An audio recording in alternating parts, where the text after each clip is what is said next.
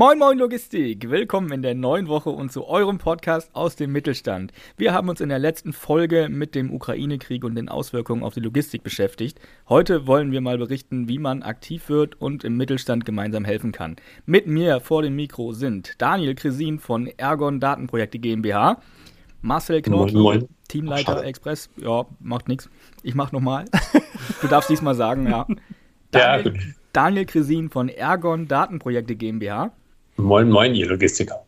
Marcel Knorki, unser Teamleiter Express und Sonderfahrten und professioneller äh, E-Mail-Adressen-Einsprecher. moin. Und natürlich mein lieber Merlin. Hallo, moin. Moin zusammen. Daniel und Merlin, ihr kennt euch von der VEK. Erklärt doch einmal bitte vorweg, was die VEK eigentlich ist.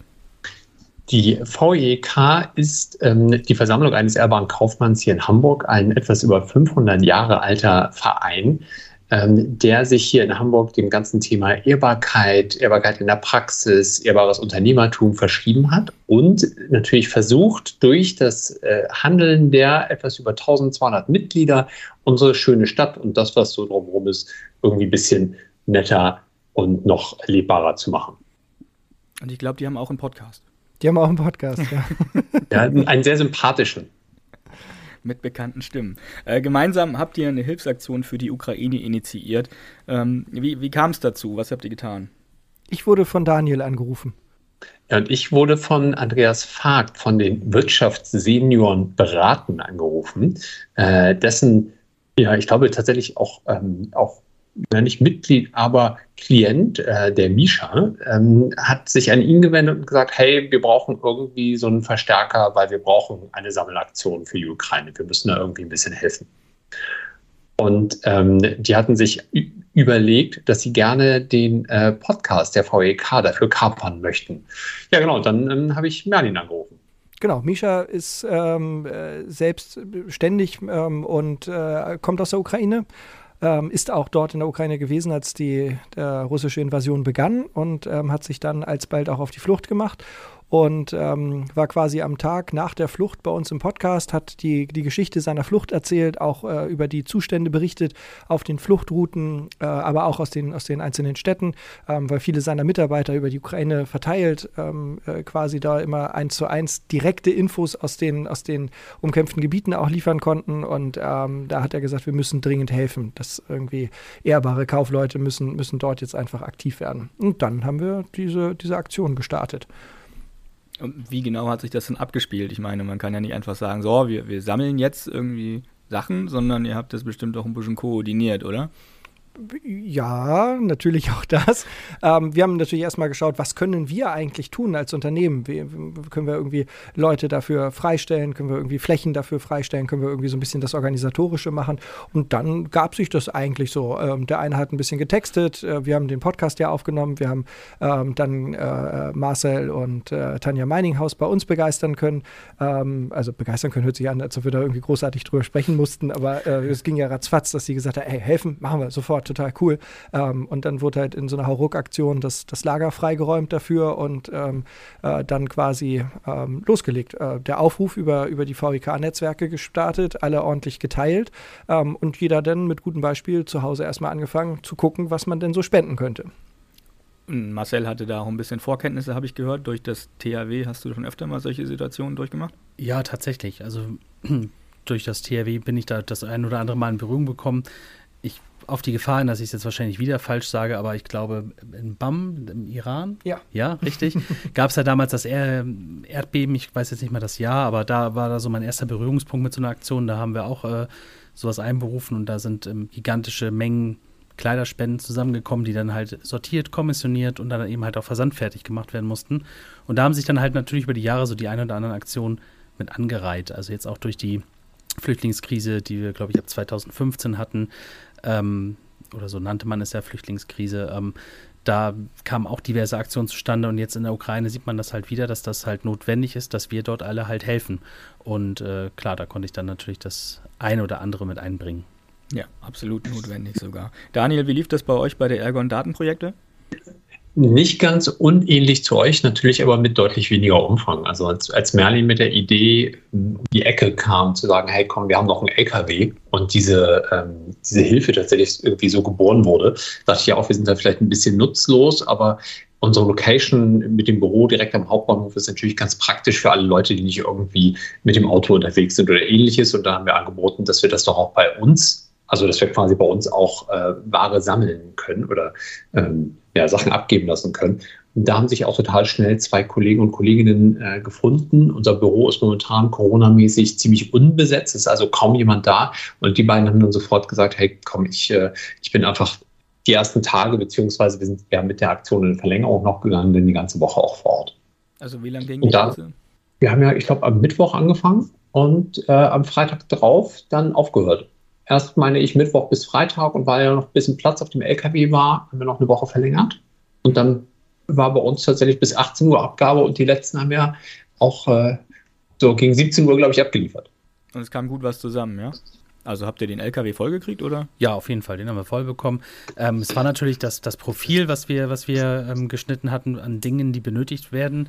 Das hatte ja, glaube ich, Misha dann äh, weitestgehend formuliert, mhm. weil er das halt abgesprochen hatte das waren natürlich sehr spezielle Sachen, die jetzt nicht unbedingt jeder auf der, ich sag mal, Aussortierliste parat hat. Ne? Also wir haben halt Zelte gesammelt, Schlafsäcke, Isomatratzen, ähm, Luftmatratzen, Decken, äh, aber eben halt auch vor allem Thermowäsche. Und dieses Thema Thermowäsche, das war dann natürlich, da kam allerhand Wäsche, aber halt eben nicht die klassische Thermowäsche, die wirklich die Leute auch brauchten, weil die Temperaturen ja entsprechend mhm. in der mhm. Ukraine noch nicht wirklich äh, ja, so sind, dass, dass man da mit einer Jeansjacke halt durch die Gegend laufen kann.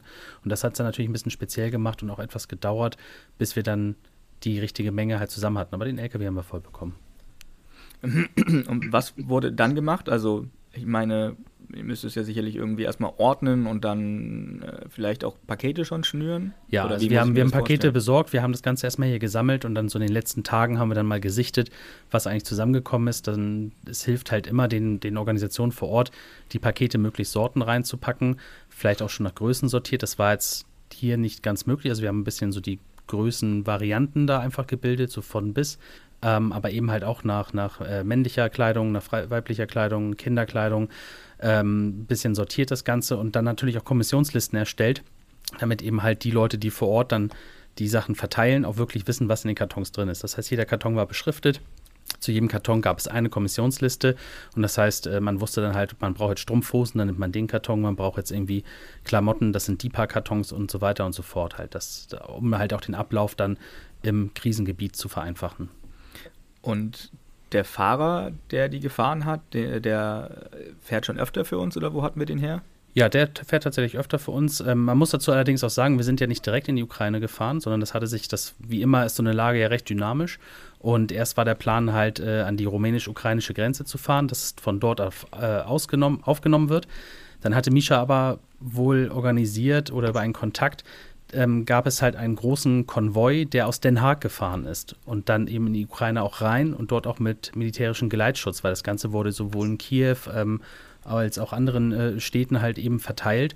Und äh, wir haben letztlich in Den Haag zugeliefert, also total ähm, ja, asynchron eigentlich zur, zur eigentlichen Route äh, mhm. gefahren. Also wir sind halt nach Den Haag gefahren, um dort beizuladen, ähm, damit eben dieser Großkonvoi dann an die ukrainisch-rumänische äh, Grenze fahren konnte. Also über Umwege dann doch noch ins Kriegsgebiet direkt rein. Genau, also da weiß ich aber auch leider nichts Näheres zu, aber die war es auf jeden Fall angekommen. Angekommen ist schon mal gut. Wohin genau, weißt du das? Ich weiß das. ähm, ins, insgesamt sind ja 14 Laster zusammengekommen, war ja eine europäische Aktion. Das heißt, so wie wir in Hamburg über die VEK das gestreut haben und eingesammelt haben, ähm, gab es das ja überall in Europa. Ähm, die 14 Laster wurden teilweise auch nochmal in Sprinter aufgeteilt, weil verschiedene Städte in mhm. der Ukraine angefahren wurden. Ähm, und insgesamt sind, sind unsere Sendungen also verteilt worden in Kiew, in Dnieper, in Chitomir, in äh, Shepetov. Ich hoffe, ich spreche das alles richtig aus.